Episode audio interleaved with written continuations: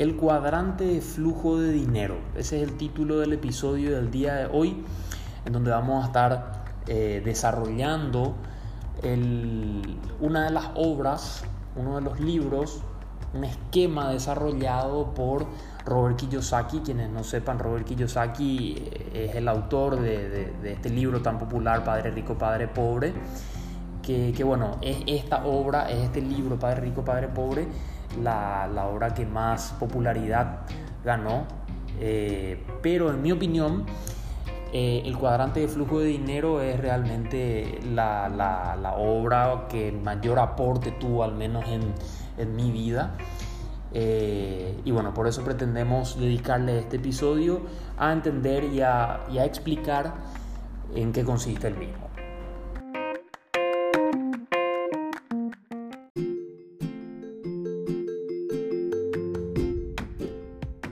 Muy bien, como mencionábamos, entonces vamos a estar desarrollando este, este esquema desarrollado por Robert Kiyosaki,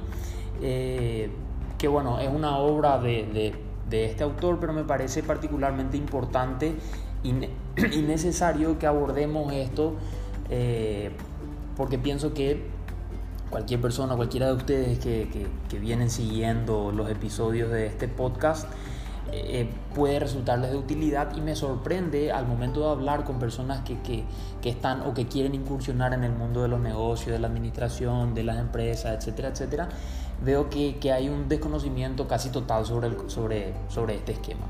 Así que por eso eh, creo que amerita que destinemos, que dediquemos un episodio a hablar sobre, este, sobre, este, sobre estos conceptos. Bueno, básicamente el cuadrante de flujo de dinero lo que habla es de que existen cuatro formatos, cuatro modelos en los que una persona puede desarrollar una determinada actividad para generar sus ingresos. ¿okay? Entonces, existen cuatro y vamos a imaginar un cuadrado dentro del cual existen otros cuatro cuadrados, otros cuatro cuadrantes. Eh, tenemos en primer lugar y arrancando en, en la esquina superior izquierda, tenemos al, a los empleados, que vendrían a ser las personas que realizan sus actividades bajo, una, eh, bajo un contrato eh, o perteneciendo a la nómina de funcionarios de una determinada empresa u organización y cobran más o menos y en la mayoría de los casos un determinado sueldo en una fecha determinada y, eso es constante, como ya decíamos, salvo algunas pequeñas modificaciones que se van dando con el tiempo, pero en cierta forma es una cuestión casi constante y lineal. Entonces esa sería una, la primera de las, de las de los formatos que describimos en este cuadrante de flujo de dinero. El siguiente vendría a ser el autoempleado. El autoempleado eh, vendría a ser una persona que no pertenece a la nómina de funcionarios de ninguna empresa, no, no, no, no está no es un asalariado, no está contratado por ninguna empresa, sino que realiza una determinada actividad por cuenta propia y cobra por este servicio. Dentro de esta categoría podría entrar cualquier trabajador particular, independiente, como por ejemplo un carpintero, puede ser un dentista, puede ser un, una persona que realiza eh, consultorías eh, y tiene la particularidad de que, como decíamos, no pertenece a la nómina de funcionarios de ninguna empresa, pero necesariamente tiene que realizar esta persona una actividad para poder recibir dinero. El siguiente de los, de, los cuadrantes dentro de, este, dentro de este tablero que ya estaríamos ubicándonos en el extremo superior derecho, que hablábamos primero de que los empleados se encuentran en el extremo superior izquierdo, abajo de estos eh, o en el extremo inferior izquierdo se encuentran los autoempleados y ahora describiríamos el extremo superior derecho en donde se encuentran ya los dueños de empresas o empresarios el, concepto de, o las características que tiene que reunir una persona para poder eh, ser categorizado como dueño o empresario eh, vendría a ser una persona que tiene una empresa, pero que no necesariamente trabaja operativamente en esta empresa. Es decir, es una persona que tiene a otras personas trabajando para él y que le están generando un, un determinado ingreso.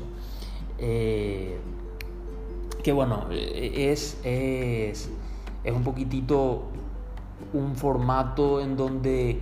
ya existe una o, no hay una dependencia directa de que la persona que se ubica en este cuadrante tenga que realizar una actividad para que las actividades que generan ingresos se realicen y, esta persona efectivamente tenga dinero, sino que existe todo un, un sistema, un esquema, una organización que está trabajando para ellos. Y bueno, en, las, en, el último de los cuadrantes dentro de este tablero, en, el, en el extremo inferior derecho, se encuentran los inversionistas. Los inversionistas vendrían a ser personas que tienen, a diferencia de los, de los empresarios que tienen personas trabajando para ellos, los inversionistas tienen capital, tienen dinero trabajando para ellos. Eh, entonces, bueno, básicamente estos son los cuatro formatos distintos que existen bajo los cuales una persona puede realizar una actividad que le genere ingresos. Lo que hay que tener en cuenta es que, eh, y son, son, son datos no menores, eh, que el 95% de las personas se encuentran ubicados en en el, en, el, lado izquierdo de este cuadrante. Es decir, el 95%, de las el 95 de las personas se desenvuelven o realizan sus actividades en los formatos de empleado o autoempleados. Y el 5% de las personas nada más, 5 a 10% de las personas nada más, se, eh, o, desarrollan sus actividades en, en el lado derecho del tablero. Es decir, como dueños de empresas o inversionistas. Sin embargo, el dinero o la riqueza la posee en un 95% las personas que se ubican a la derecha del tablero. Sin embargo, el 5 o nada más que el 5% de la riqueza o del dinero se encuentra ubicado en las personas que se desempeñan como empleados o autoempleados. Entonces, ahí hay una gran, un, gran desbalance y nos habla de que eh, la escalabilidad en, la, en, la, posibilidad de ganar dinero tiene un tope, tiene un límite cuando nos ubicamos en, el, formato de empleados o autoempleados. Sin embargo, las, dimensiones de dinero que se pueden alcanzar ubicándonos a la derecha del tablero tienen una, una, una escala o pueden alcanzar niveles ampliamente superiores. Entonces, a partir de estos de esta clasificación de los cuatro formatos y a partir de estas características de, de, dónde digamos hay más dinero y dónde está ubicada la gente, nacen una serie de interrogantes que, que, bueno, vale la pena que nos pongamos a reflexionar sobre esto. En primer lugar, ¿por qué por qué o qué es lo que lleva a una persona que vaya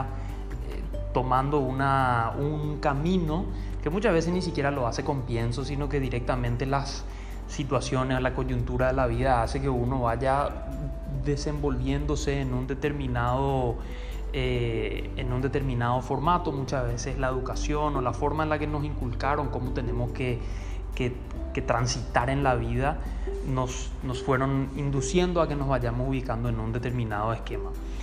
Eh, pero sí, sí existen algunas cuestiones que, que, que, son comunes entre todas las personas que eligen determinados formatos, que, bueno, básicamente nos podríamos preguntar, bueno, si, si, si, la mayor cantidad de dinero se encuentra a la derecha del tablero, es decir, en el formato de dueño o de inversionista, ¿por qué la gente lo hace? Eh, porque hay la mayor cantidad de gente en los otros dos cuadrantes, como empleado y como autoempleado. Y bueno, muchas veces ahí lo que se da es un esquema mental completamente distinto, como ya decíamos, es el que tiene cada uno de los cuadrantes o las personas que se desarrollan en cada uno de los cuadrantes. Y lo que, lo que se ve es que muchas veces es la, la búsqueda de la seguridad lo que, lo que hace que, que, que nos ubiquemos principalmente en el, en, en, el formato de empleado. eh, en donde bueno, tenemos ahí una serie de, de, un marco legal que, que nos, nos, protege porque sabemos que vamos a cobrar necesariamente en, un, en, una fecha estipulada, vamos a cobrar un monto estipulado, vamos a tener además seguro médico, vamos a tener además eh, vacaciones, vamos a tener además aguinaldo. Entonces hay una serie de ventajas que guardan relación con la seguridad que tiene ubicarnos en ese, en ese cuadrante. Y por otro lado, en el formato de autoempleado muchas veces es la necesidad de control que tienen las personas eh, y en cierta forma la incapacidad de gobernar equipos de trabajos eh, y la, la, la, falta de habilidades para delegar responsabilidades a otras personas sin necesariamente uno tener que estar interviniendo en cada una de las de los, de los procesos que se van realizando. Entonces, son, son, cuestiones que muchas veces, y son perfectamente válidos, que motivan a una persona que se desarrolle en este, en este polo de este cuadrante. Eh, y bueno, ya, ya, ya decíamos, no, no, no hay un cuadrante que sea mejor que el otro. Pero el problema empieza a aparecer cuando nosotros queremos estar en un cuadrante, pero estamos desarrollando nuestras actividades en un formato que calza en otro. Más específicamente y muy probablemente suceda eh, con, con, con, los oyentes, con ustedes, conmigo y mismo también, eh, que suele, suele darse de que nosotros queremos eh, desarrollar nuestras actividades en el formato de, dueño, de empresario, pero sin embargo nos vemos más identificados o nuestro día a día, nuestra operativa habla de que eh, eh, estamos encerrados en un autoempleo, en donde las acciones las tengo que realizar yo, las tenemos que realizar nosotros mismos, si no, no se realizan las actividades. Y ahí es en donde, y a eso es lo que apuntamos en, en este episodio y de hecho en todo el podcast, en que, en que haya una migración hacia, hacia este formato. Todo, todo lo que venimos hablando en todos los episodios realmente buscan un poquitito desarrollar estrategias y mecanismos y habilidades para que podamos ubicarnos hacia el lado derecho de este tablero, porque es de repente la aspiración de todo emprendedor convertirse en un empresario que no tenga que vivir esclavizado en su propio negocio, en su, propio, en, en su propia empresa y pueda bueno, tener libertad para hacer su vida personal y por qué no también para emprender nuevos nuevos proyectos. Entonces, eh, eh, esa es la mayor lucha que se da, esa es la mayor tensión que existe entre cuadrantes. El de aspirar a ser empresarios o dueños de negocios, pero comportarnos como eh, autoempleados, estar encerrados, encarcelados en un formato de autoempleo. Y, y bueno, yo pensando mal y pronto, las primeras habilidades que se podrían llegar a necesitar para que una persona que está, entre comillas, encerrado en un autoempleo, en una empresa que en realidad tiene un comportamiento de autoempleo, vendrían a ser los, eh, eh, los ingredientes del éxito que, que, hablábamos en uno de los episodios anteriores, en donde la persona que, que, que se desarrolla en este formato necesariamente tiene que reunir estas estas habilidades que hablábamos de coeficiente intelectual, tiene que ser una persona inteligente que muy probablemente ya lo tenga, por eso que está eh, en, el, en, el, en, el, cuadrante de autoempleo. Por ahí ese no es el coeficiente que más puede o, o, o que va a generar ese salto a que, al, al, cuadrante de dueño. Eh, pero sí son los otros coeficientes, el coeficiente emocional que necesitamos tener un, un control de nuestras emociones, poder delegar, poder confiar, poder liderar a un equipo multidisciplinario de trabajo y gobernar a los mismos, tener el coeficiente de la resiliencia, el de fracasar y volver a intentar siempre con positivismo y el coeficiente financiero eh, que, que, nos permite manejar y administrar grandes cantidades de dinero. Entonces, eh,